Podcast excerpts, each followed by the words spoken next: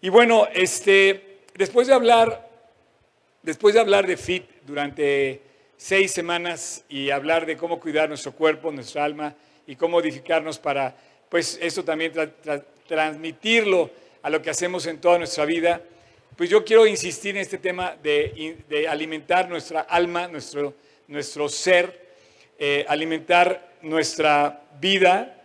Y los próximos domingos, a partir de hoy, vamos a celebrar el Día de las Madres y el Día del Padre a través de toda esta serie que se llama Hogar. La quieres poner, esta es la nueva serie que comenzamos hoy. Vamos a hablar de la familia y quiero platicar con ustedes sobre la familia porque yo, yo sí estoy convencido que la familia es lo más atacado hoy en día. De todas las organizaciones que Dios quiso crear y formar, solamente formó una y es la familia. O sea, como tal, formó una y la iglesia, obviamente.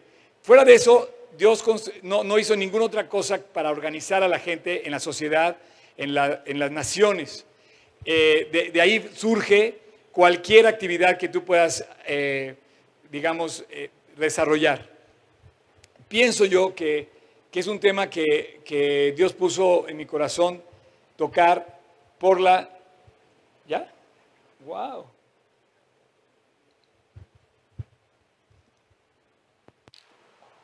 Bueno, bueno, bueno. Ya. Sí, bueno. Ahí está. Un aplauso para Rubén. Gracias, Rubén. Oye, no caló. No caló. Pero ¿qué es lo que pasa? ¿Es la pantalla? Con que no sea el predicador. ¿Tú ya te lo doy?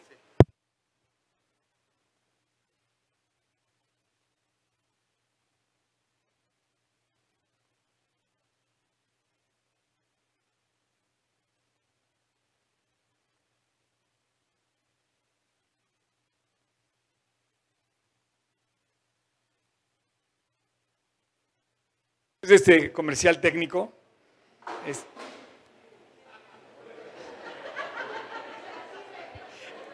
Qué bueno que no fui yo, porque me ha echado la culpa a mí, ¿eh? No, no, no. Eh, además, él puede hacer lo que quiera porque él me lo regaló, así es que, así es que. No, gracias Rubén. Este. Bueno, señores y señoras, niños y niñas, bienvenidos, qué gusto verlos. Estoy muy contento de estar aquí y bueno, tocar este tema, vamos a platicar ese tema durante, vamos a hablar y quiero, quiero también decir, desde aquí hasta el Día del Padre, vamos a estar tocando el tema de la familia. Le pusimos a este eh, tema, el hogar, porque tú puedes tener una casa, pero una cosa es una casa y otra cosa es tener un hogar. Y vamos a hablar del hogar, lo que Dios eh, nos quiso dar como núcleo, la, la, vida de, de esas casas es el hogar, es el calor familiar. Y vamos a estar platicando sobre esto porque yo estoy convencido que hoy en día el concepto de la familia es un concepto que está cambiando de una manera radical, eh, sobre todo básicamente por esta cuestión de la igualdad de géneros, que se ha vuelto una cosa que yo no puedo creer, pero es una realidad y se quiere implantar otro tipo de familia, y nada más hay una familia, lo vamos a ver. Eh, como tal. Y, además, yo no sé si por otro lado también la crisis económica, la, necesidad de trabajar de los papás, están saliendo de los hogares los papás o las mamás para trabajar, descuidando la familia cuando es algo que, por más que te esfuerces en construir un hogar eh, con ladrillos o con dinero, nunca va a ser un hogar hasta que no lo construyas con los principios de la palabra de Dios. Curioso que la Biblia es un libro tan antiguo, que está siendo un competidor abierto, real y, que le gana al, competidor número uno que tenemos hoy, que es el Internet. Esta pequeña pantallita que ustedes tienen, todo el mundo tiene, parece inofensiva, pero esta pantalla te da acceso absolutamente a todo lo que hay allá afuera, lo bueno y lo malo. Y normalmente estamos, estamos siendo atacados a través del Internet por cosas muy malas. Hay muchas cosas que se dicen que son mentira, mentiras abiertas. Hay chats que tú recibes, hay chats que tú recibes que están caducos cinco años atrás y los pones como diciendo, oye, emergencia, mañana, oye, y te escriben, eso pasó hace cinco años. Entonces, creemos cosas que circulan en Internet y solamente porque están en el Internet pensamos que es verdad y no es necesariamente así. Así es que los medios tienen, está haciendo esto del Internet una, una fuerza y está atacando eh, mucho la, familia.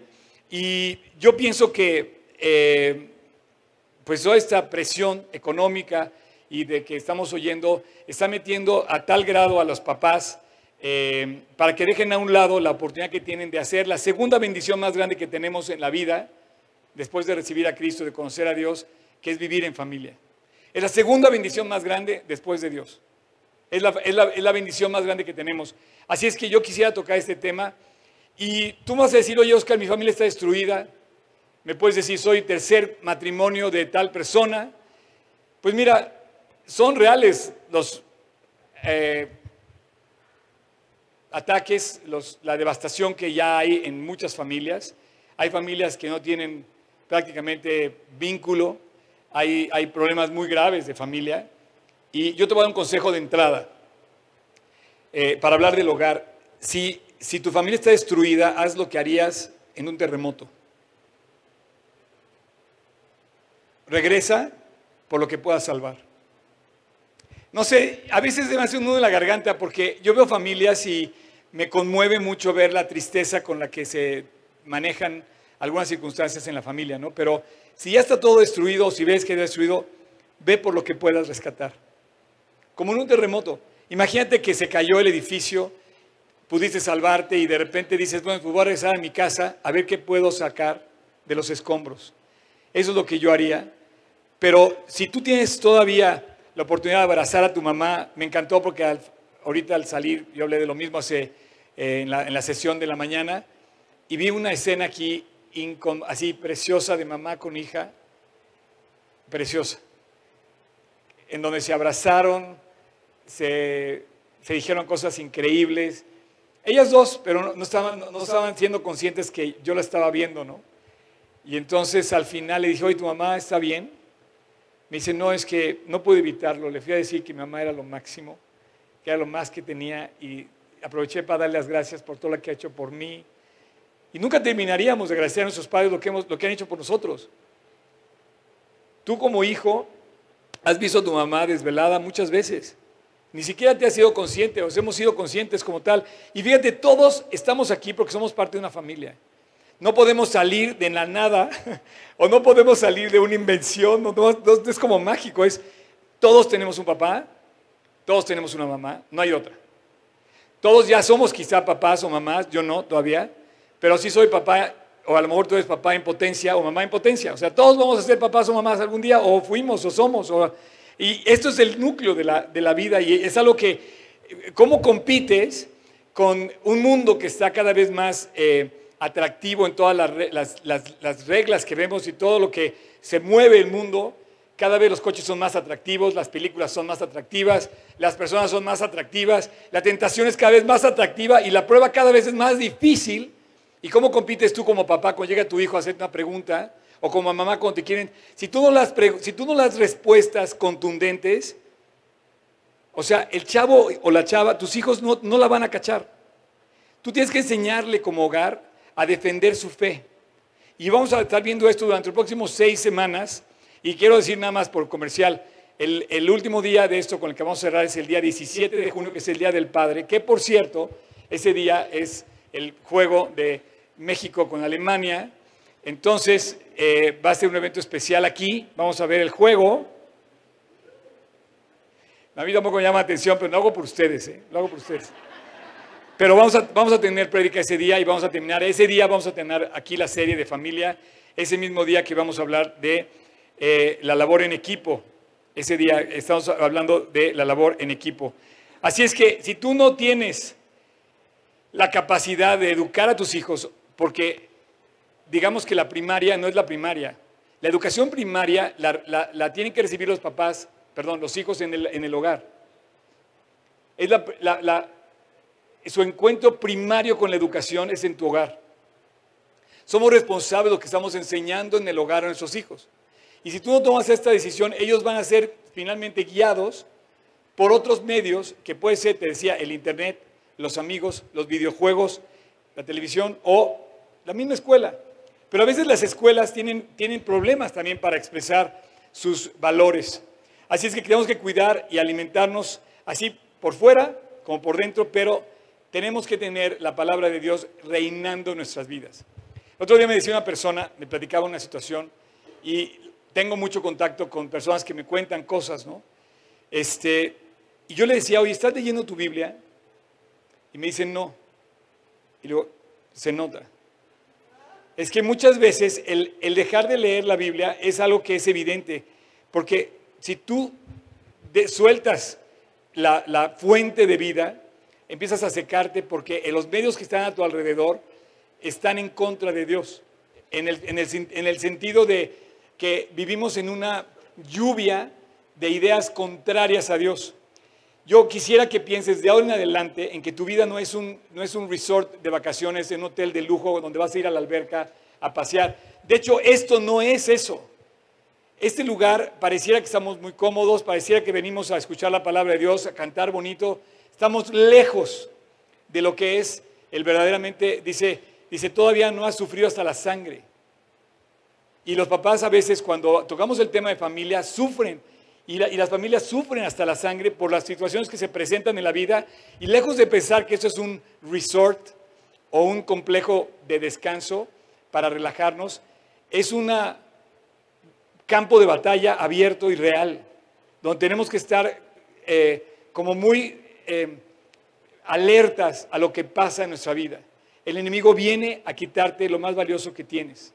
¿Qué es lo más valioso que tienes? Es tu familia son tus relaciones personales que Dios puso con tus gentes cercanas.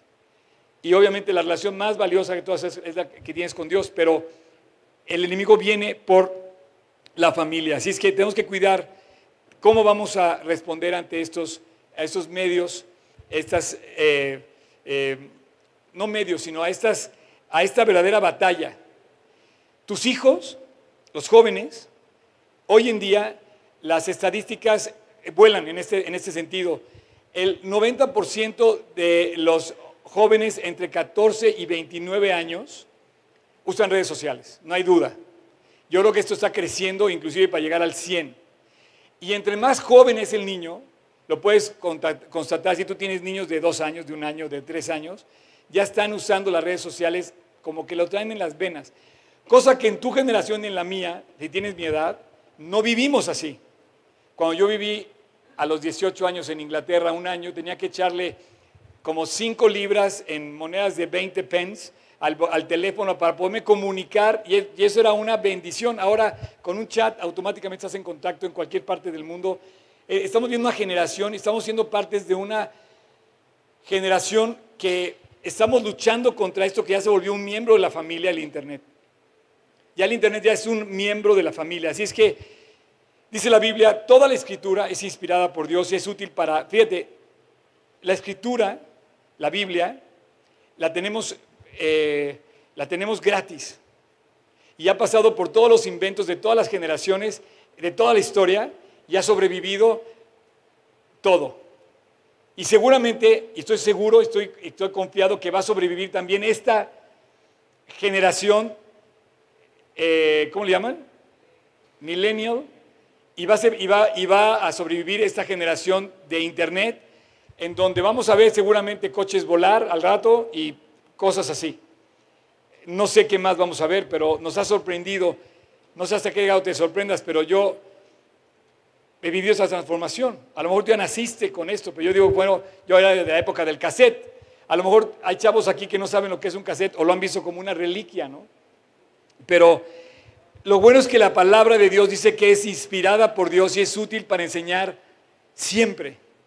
En medio de la generación más moderna tenemos una palabra segura a la cual podemos acudir en cualquier circunstancia, cualquier condición y como familia te tienes que asir de la palabra de Dios, porque cuando tus hijos lleguen y tú le das una respuesta mediocre, ellos en la escuela, cuando les pregunten, no van a decirlo, no se van a identificar con Dios, si no tienen argumentos cuando llegue la prueba, la, pregunta, oye, ¿a poco tú crees en el diluvio?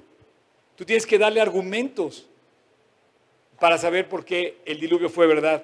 Dice, toda la escritura es inspirada por Dios, es útil para enseñar, para redarguir, para corregir en justicia, a fin de que el hombre de Dios, qué bien, dice, a fin de que el hombre Dios sea perfecto. enteramente preparado para toda buena obra. Y yo creo que papás, eh, mamás, eh, debemos tener cuidado en, número uno, number one, vivir en la palabra de Dios. Eh, yo creo que esto es algo que tenemos que hacer diariamente. Así como nos lavamos el rostro todas las mañanas, nos bañamos, comemos, tenemos que nutrirnos de la palabra continuamente. es, un, es, un, libro que no, no, no, nos podríamos separar de él. No, no hay manera de que lo, este, lo pongamos afuera de nuestra vida.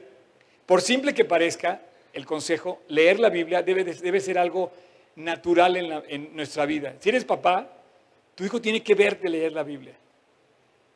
Tiene que verte cuando tú comentas lo que tú leíste. Y tiene que verte coherente a lo que dices que leíste. Porque una cosa es lo que decimos y otra cosa es lo que hacemos. Y los hijos, solamente los hijos van a poder ver el ejemplo real de, tu vida, no por lo que le dices, sino por lo que haces. Así es que eh, quisiera yo ponerte como en primer lugar el, el buscar a Dios en la Biblia. Y si eres papá, no te puedes dar el lujo de no leer un día la Biblia. No es una obligación. Por supuesto que no es una obligación. Es una recomendación, es una ordenanza de Dios que nos invita a prepararnos a lo que estamos viviendo. Hoy en la mañana estaba yo leyendo varios salmos, le decía yo que leí Salmo 31, el 33, y lo leí varias veces porque de repente, por más que he pasado por ahí, el recordar las cosas me enseñaron a enfrentar mi vida de hoy. Es más, eh, leyendo Josué, cuando dice, Solamente esfuérzate y sé muy valiente para cuidar de hacer conforme a toda la ley que mi siervo Moisés te mandó. Nunca como ahora está más real la Biblia. Es más, señores y señoras, el lunes pasado ustedes y yo fuimos testigos de una de las cosas más vivas de la Biblia que ha visto en la historia. La inauguración de la Embajada de Estados Unidos en Israel, así como la vieron, es una profecía cumpliéndose. Tiene detalles, pero de eso está hablando la Biblia. Y cuando tú ves que esto se cumple, se vuelve cada vez más real. Un libro que parece antiguo, un, parece que, un libro que parece anticuado, pasado de moda, se vuelve muy vivo y real. Me hace temer, porque además, no sé si, bueno, no me quiero extender, este, este tema me apasiona, pero no es el tema de hoy, pero lo veo muy real. A la Biblia la veo muy real eh, el día de hoy y tenemos que leerla todos los días. Y dice, fíjate, hay un, hay un, hay un detalle aquí que me llama, no te apartes de ella ni a diestra ni a siniestra. Subrayen diestra y siniestra, ¿ok? Ahí subrayenlo en su mente. Y dice, eh, para que seas prosperado en todas las cosas que emprendas. Y luego voy a decir, no, nunca se apartará de tu boca este libro de la ley, sino que de día y de noche meditarás en él. Dice, para que guardes y hagas conforme a todo lo que en él está escrito, porque entonces harás prosperar tu camino y todo te saldrá bien. Y vuelve a decir, mira que te mando que te esfuerces y seas valiente. No temas ni desmayes, porque el Señor, mi Dios, estará contigo donde quiera que vayas. Diestra y siniestra, día y noche. ¿A poco no llegan así tus hijos? De repente es la noche, de repente es la mañana, de repente por un lado, de repente por el otro. Oye, papá, Oye mamá, y te empieza a hacer preguntas. Y empieza el bombardeo. Y dice la Biblia, de día y de noche, a diestra y a siniestra, tienes que tener las respuestas que ellos esperan que tú les des. Si no se las das tú, y si no se las das a través de la palabra de Dios, ellos la van a ir a conseguir a otro lugar, que seguramente van a encontrar problemas. Así es que eh, lo primero que yo entiendo aquí de este versículo es algo que dice, donde quiera que vayas, donde quiera que andes, tienes que vivir en la palabra de Dios. Y hay una cosa que me encanta, esta palabra de no temas, no desmayes. Eh, yo no sé cómo te sientas tú, pero hay momentos en que de veras quieres aventar la toalla, quieres tirar la toalla, quieres, quieres dejar, ya dices, no me importa nada, tirar todo. Dice Dios, no desmayes. Porque hay un plan Y yo no sé qué traigas tú cargando, pero si tú traes lo mismo que yo, porque yo soy también objeto de la misma enseñanza, yo necesito vivir esto. Aunque lo haya vivido todos mis años anteriores, hoy y mañana tengo que levantarme y reafirmar mi compromiso con Dios, mi amor por Cristo, mi compromiso en la palabra, volver a leer la Biblia. Esto es, es esa relación. Y me encanta cuando dice, no temas, porque muchas cosas nos dan temor no podemos con la enfermedad, no podemos, con, no podemos pagar, no podemos con nuestros recursos, no podemos con las cosas, no, no podemos con, el, con el, la situación familiar, no podemos con, la, con el hijo, no podemos con la pregunta, no sabemos qué vamos a hacer con el jefe, no podemos con la empresa. Dice, no temas, yo estoy contigo. Y te, y te, y te renueva y te dice Dios, no temas, no desmayes, yo siempre voy a estar contigo. Ahora, si no tienes a Dios, sí tienes un problema. Ese es tu problema.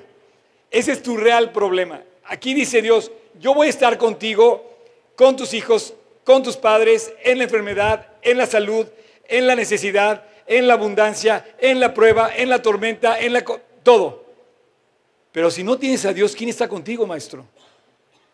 O sea, yo te quiero pedir así, que pienses, estamos en guerra. Estás solo. ¿Con quién vas a batallar? Con tus propios recursos estás acabado. Perdóname. Hasta Pedro le dijo, cuando zarandeó el diablo, Moisés pensó que podía, y dijo, no, no, no, espérate, yo soy el que carga, el que lleva, el que vence, el que libra tus batallas. Yo soy. El nombre de Dios es yo soy el que te hace falta, yo soy el que necesitas. Y te digo algo en tu hogar, tienes que poner a Dios hasta arriba. Ayer estaba yo en casa de un amigo mío muy querido, un gran testimonio de Dios, y me encanta porque él, él, él, papá, a ver si seguimos su ejemplo, él le da estudios discipulados a sus hijos.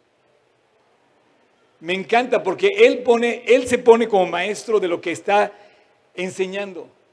Él se pone el ejemplo de lo que predica. Y me encanta que siendo papá de dos hijos, universitarios, él se sienta en su casa a darle el ejemplo, a darle la enseñanza, a darle el alimento espiritual a su familia. Y digo, ¿qué? Josué ni que nada. Aquí tenemos otro cuate, un valiente de Dios, que cree lo que está predicando, que cree lo que dice y tanto lo cree que se atreve a sus hijos universitarios retarlos y a ver, vamos a estudiar la Biblia. Y cuando llegan, los, cuando llegan las pruebas en la universidad, que llegan las pruebas, siempre está la palabra de Dios para alentarnos. Y bueno, es una batalla en el mundo, va a captar su atención, cada vez el mundo es más atractivo, cada vez todo lo que vemos a nuestro alrededor es más bonito y puedes limitar a lo mejor el uso del celular a tu hijo mientras está en tu casa, pues sabes qué, yo pago el celular, te voy a dar ciertas horas de uso. Pero en esa herramienta que es un teléfono celular, es algo que ya está Ahí, resumido, es una ventana a todo el mundo. Tenemos que enseñarles a nuestros hijos a defender nuestra fe y esas respuestas tienen que venir de ti para que cuando duden de las escrituras o vengan los escépticos que no creen, compañeros de su escuela y les pregunten, ellos tengan el valor de enfrentarse a eso. A mí me pasó, cuando yo me convertí, eh, les he comentado, yo soy egresado del ITAM, de la carrera de Contaduría Pública, me recibí en el 87. Pero si tú eres alumno del ITAM, hasta la fecha, tú debes saber que hay, hay una materia que llevan durante los primeros años de, cualquier carrera que se llama, la carrera se llama, eh, no la carrera, sino la materia, sí. Bienvenido, campeón. ¿Te acuerdas de mí? Ya. Es mi amigo, ¿eh? Ok. No, bueno, lo que pasa que este, en la materia, es una materia que el profesor, bueno, la materia se llama ideas, así se llama. ¿Alguien desde el ITAM? ¿Nadie es del ITAM aquí? ¿No tienes la materia de ideas? Ok. ¿Ideas cómo se termina de llamar? ¿Ideas del, pensamiento o algo así? Ideas e instituciones políticas, exacto. Entonces estudian todo. Y entonces estábamos estudiando ahí y todos los alumnos del ITAM han pasado por esa materia. Y de repente llegas a la época de Cristo y ¡pum! se lo brincan. Así, se lo brincan. Y después empieza a hablar de Santo Tomás, San Agustín, todos ellos. Y a ver, entonces yo, oiga, profesor, ¿por qué se brincaron al que cambió la historia? Y entonces el profesor y yo nos echamos toda la materia, un mano a mano. No, nunca me soltó. De verdad. Pero ¿sabes qué? Yo sé y que tengo y tú tienes en nuestra palabra de Dios los argumentos para sostenerlo. Cristo cambió la historia. Y más, y si tú vas a la, como dice ese rap, si vas a la tumba de Mahoma, ahí van a estar los huesos de Mahoma, pero si vas a la tumba de Cristo, no están los huesos de Cristo. Y eso cambió la historia, eso fue lo que realmente cambió la historia. Ese acontecimiento aparentemente eh, que se lo querían como acabar, de repente, pum, se resultó que ser toda una... En fin, tienes que tener el valor en los conceptos para debatir con muchos escépticos que van a estar a tu... Y si tú crees a medias, de verdad, esto no es un, no esto es un, no es una plan vacacional, es, es una eh, invitación a, todos los días a mantenerte firme en tu fe y a defenderla. Claro que no a golpes, jamás. O sea, Jesús nos pone, dice, pon la otra mejilla, pero dice que venciendo el, el eh, dice, haciendo el bien, es como vences al mal. Ese es mi maestro. Ese es el Dios que, que, que me salvó y que al que sigo el que me enseña a hacer las cosas que dice, como dice Pablo después, dice, nada, no, me pueden reprochar lo que enseño. Entonces, señores, papás, es el momento de ustedes ponerse de ejemplo y ser los portadores de las respuestas que tus hijos van a preguntarte cuando, cuando vayan creciendo. Y esto es como andar, no sé si has tenido que contar a veces mucho dinero, pero si eres banquero, el otro día platicando me decían que los que cuentan dinero en las cajas de los bancos o los que manejan efectivo, la manera de descubrir los billetes falsos es no, no estudiar los billetes falsos, sino los billetes verdaderos. Entonces a ellos les enseñan a contar billetes verdaderos y cuando de repente pasan por uno que no es, lo detectan automáticamente. Entonces, cuando te nutres de la verdad, cuando te enseñas de la verdad, papás, leamos la Biblia, papás, nos metamos en la Biblia, estudiar la Biblia a fondo, vas a llenarte tanto de lo verdadero que cuando llegue lo falso, automáticamente te va a brincar. Es lo que pasa. Y bueno, esto eh, lo dice la Biblia y lo, nos invita, ¿verdad? Y dice, ninguno, dice, no os conforméis este siglo dice, sino transformaos por medio de la renovación de vuestro entendimiento. ¿Cómo vas a cambiarle entendimiento a tus hijos hoy en día? ¿Cómo vas a competir? ¿Sabes? O sea, los hijos pasan, según la estadística, nueve horas en línea. Y el 30% de ese tiempo que yo lo que crece es interrelacionándose con alguien más. ¿Cómo vas a poder transformar las cosas de este siglo? Bueno, dice, dice la Biblia, dice, comprobando la buena voluntad de Dios, agradable y perfecta. Así es que sigamos siendo los ejemplos y si no lo eres, dile a Dios, Dios, hazme que yo mismo pueda yo ponerme de ejemplo en los eventos que mis hijos vivan y yo decirle, mira, haz lo que viste que yo hice. Ellos están llenos de influencias que batallan contra él día y noche, de un lado y del otro. Eh, no sé si notaron, entre esta semana, entre todas las cosas increíbles que vivimos, Día del Maestro, Día de las Madres, la toma de la embajada, digo, toma de la embajada, no, la apertura de la embajada, la boda real. Ninguna como la boda real, ¿están de acuerdo? Ya dicen que son los reyes del mundo porque pues, no hay otro rey así, ¿no? ¿Notaron algo? ¿Notaron que nadie levantó el celular a tomar la foto cuando iba pasando Kate? Digo, cuando iba pasando toda la familia real. No había celulares. Me llama la atención que los invitados a la boda real, como protocolo obligatorio es, no puedes entrar con el celular. Nadie dijo que no, ¿verdad? Yo, yo caso mucha gente y, siempre tengo que batallar, así como ministro de, del, que está casando, oigan, a ver, todos los fotógrafos, siéntense. Pero como todos son amigos del novio y de la novia y todos traen su cámara aquí, todos se paran ahí en el momento en que le vas a entregar el anillo y quieren estar los 25 fotógrafos en el mismo lugar. No, pero así es como, está así es como se está intrometiendo el Internet y todo esto en nuestras vidas. Y me llama la atención que si queremos ser realmente muy exquisitos en esto y muy finos, saquemos esto y hagamos que los medios se... O sea, qué curioso es ver que nadie sacaba un celular en la boda real y todos afuera sacando millones de fotos, ¿no? Y seguramente fue un trending topic tremendo que como nada más, ¿no? O sea, es, algo extraordinario. Pero eh, yo quisiera que transformáramos nuestra vida en ese sentido. Sacar de nuestra vida las cosas que no son de Dios y metamos las cosas que son de Dios para defender nuestra fe y eh, vivirlo así, ¿no? Dicen que en Reino Unido, ahí donde fue la, boda real, los jóvenes de entre 18 y 29 años utilizan redes sociales casi el 100%. Y los de 15 a 24 eh, usan el teléfono móvil 387 veces al día.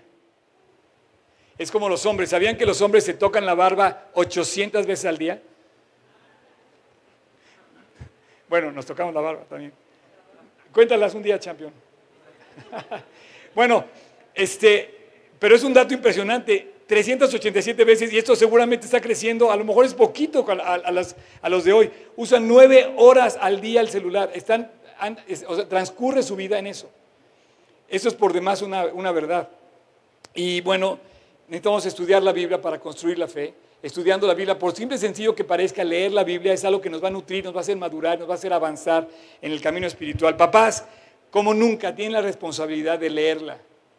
Mamás, tienen la responsabilidad de leerla diario y vivirla y, caminar todos los días a la luz de lo que ellas les esté mostrando. Y la Biblia te va a enseñar, seguramente te va a refrescar la mañana, te va a dar más descanso, te va a encontrar. Y mira, ¿no quieres esto? Pregúntale lo que está pasando, por ejemplo, el, este famosísimo DJ que se suicidó. Yo lo único que supe fue lo que leí, yo ni siquiera lo conocía, este, hasta que vi que se suicidó y los comentarios de la familia decían que él estaba en búsqueda de paz. Y cuando ves esto, que todo el éxito, toda la fama, todo el carisma que pueden tener, no les provee de esa paz, ponte a pensar que los principios de nuestro Padre Celestial, con el que el, que, el dueño del concepto de la familia, el que diseñó la familia, nos da los conceptos para vivirlos y nos pone aquí para precisamente eh, vivir en ellos. Tenemos que tener respuestas para cuando nos preguntan del diluvio, por ejemplo. Cuando nos preguntan del arca de Noé, ¿qué le vas a contestar a tus hijos? Porque en la universidad le van a preguntar de eso. ¿A poco tú crees en el arca de Noé? Y tenemos que tener los argumentos así fehacientes para decirles, sí, claro que sí. Y yo, volviendo a repetir esta parte, dice, no os conforméis a este mundo, este siglo,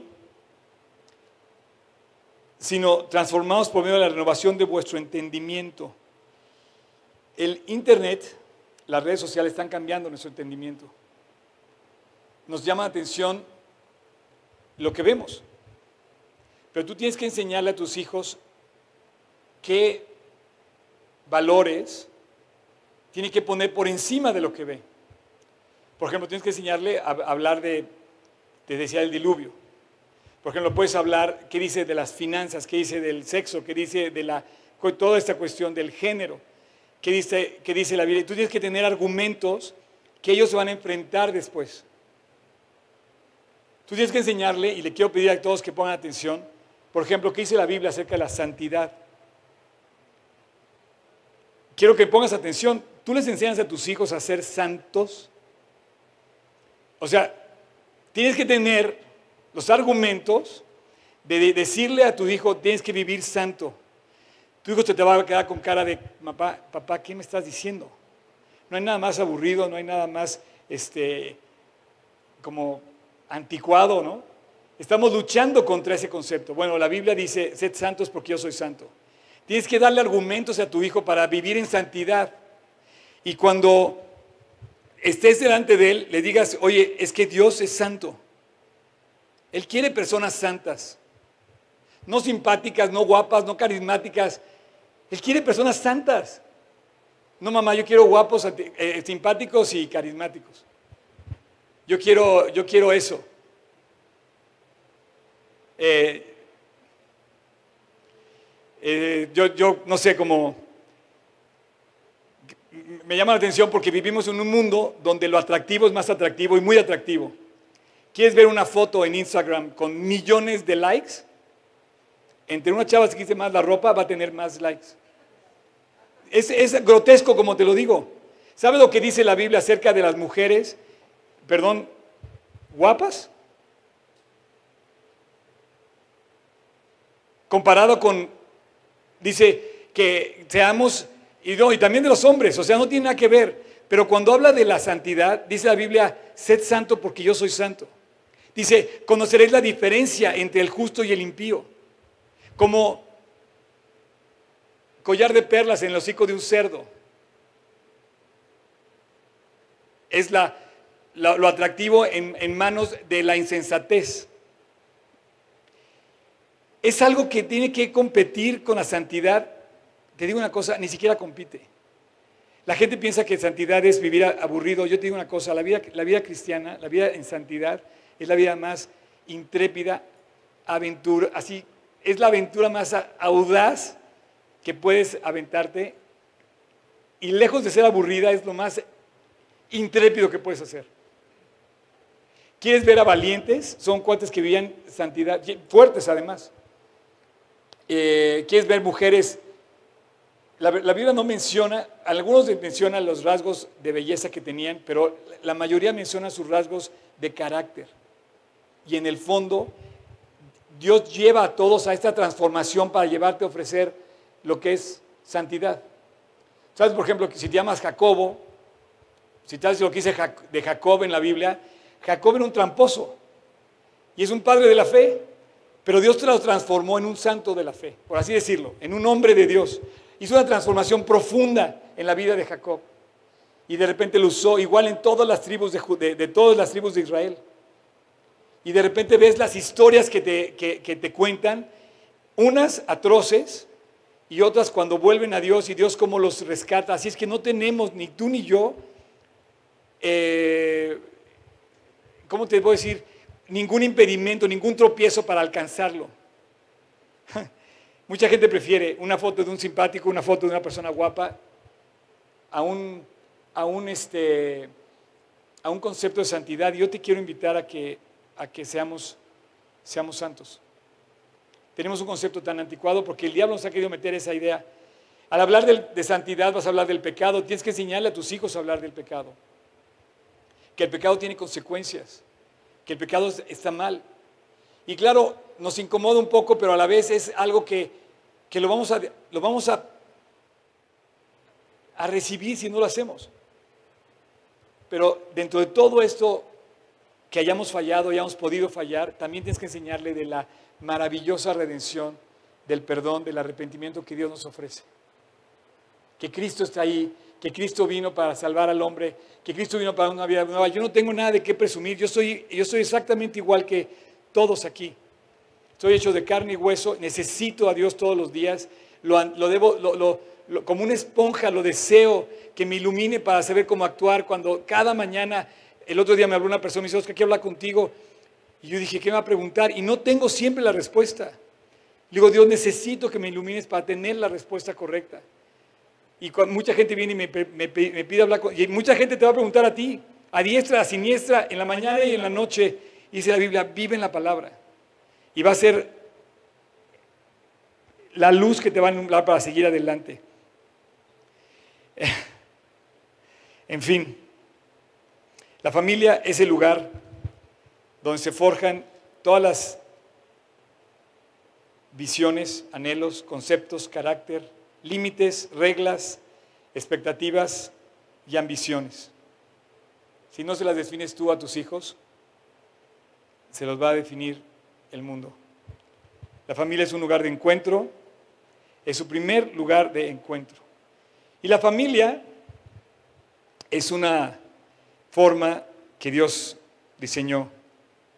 Fíjate, cuando Dios hace la familia, la hace con un hombre y con una mujer.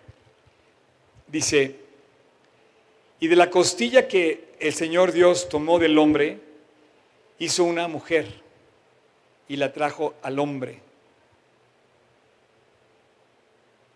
O sea, Dios, Dios tomó en su diseño, vamos a crear a la familia.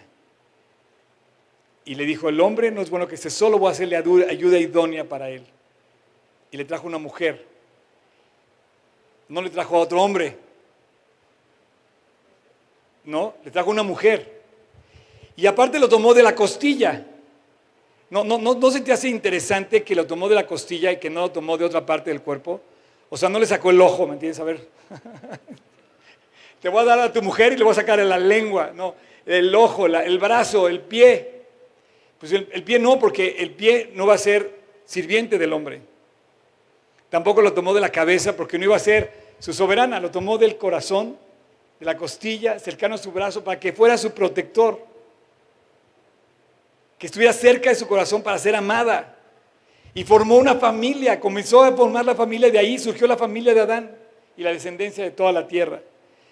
Y hoy vemos que estamos enfrentando una familia 2.0 con muchas versiones, atacada por encima de todo. Tu familia y la mía están siendo atacadas a muerte por todo lo que está a nuestro alrededor. Afírmate en la palabra, afírmate en los principios de Dios y en las relaciones de Dios. Vamos a dar gracias. Pónganse de pie, por favor, si quieren pasar los del worship. Padre, muchas gracias por esta mañana. Muchísimas gracias por poder celebrar a papá, a mamá, a la familia.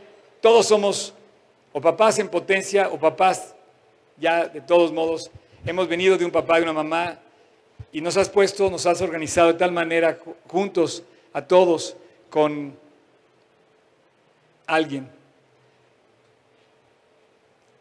alguien más. No estamos solos, está nuestra familia. Yo te quiero pedir, Dios, muy especialmente, porque cada familia aquí representada tú la tomes y te vuelvas el núcleo de esos hogares. Te vuelvas el centro, la fuente de amor y la fuente de unidad en cada hogar. Te quiero dar gracias por cada papá y por cada mamá. Te quiero dar gracias por los que ahorita son papás y te pido que los bendigas ellos tienen la responsabilidad de sus hijos y te pido que los guíes en tu palabra. Puedes hacerlo. Está disponible para todos. Y te quiero dar gracias, Dios, porque tú quieres afianzar a la familia, hacer fuerte a nuestras familias, para hacer fuerte a México. Cuando estemos fuertes adentro, en cada hogar, cuando construyamos hogares, vamos a tener por qué luchar, por qué vivir por nuestros hogares. Vamos a tener el ánimo de despertarnos cada día para bendecir a nuestra gente. Te pedimos, Dios, que vayas más lejos de lo que nosotros podemos ver. Y Padre, gracias porque tú nos quieres llevar a ser parte de tu familia. Y aquí me gustaría hacer una segunda oración. Y si tú tienes un deseo de acercarte a Dios, quiero decirte que escuches esta, esta oración que es para ti. Y si tú quieres acercarte a Dios y formar parte de su familia, para que no camines solo sobre esta vida, te invito a que hoy, ahí donde estás, le digas a Dios en silencio, en tu corazón, quedito. Si tú quieres, repite conmigo en tu corazón, Señor Jesús, quiero ser parte de esa familia celestial. Te invito a mi corazón. Quiero que entres a mi vida. Pero muy especialmente, Dios, hoy te quiero pedir que me limpies y me perdones de toda mi maldad. Ayúdame Dios hoy a entender que soy un pecador y a entregarte a ti por completo todos esos pecados para que tú los transformes y los cambies. Gracias Dios por haber a la cruz en mi lugar. Hoy te recibo como mi Señor y como mi Salvador personal. Te lo pido en tu nombre Jesús. Amén.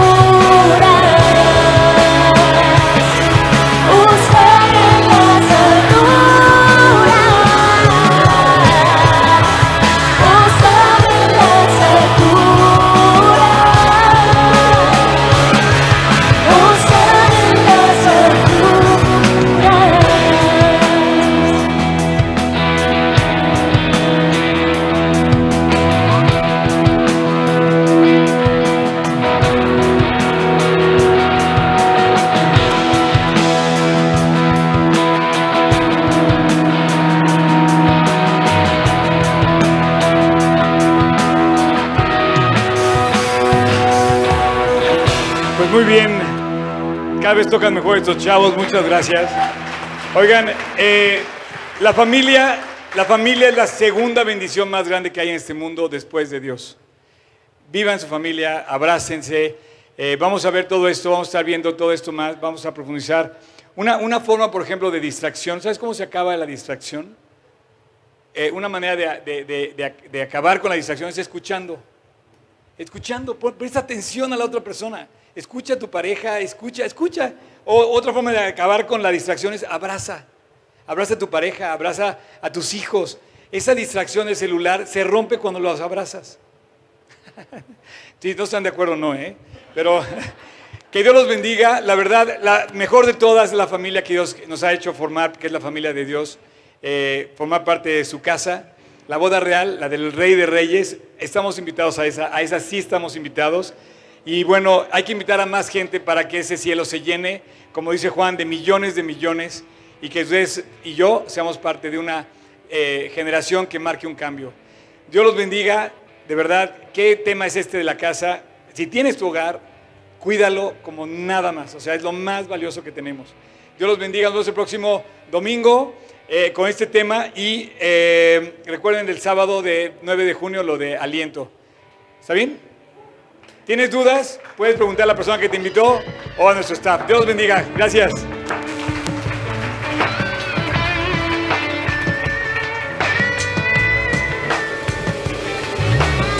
Si dos o más a ti, Dios,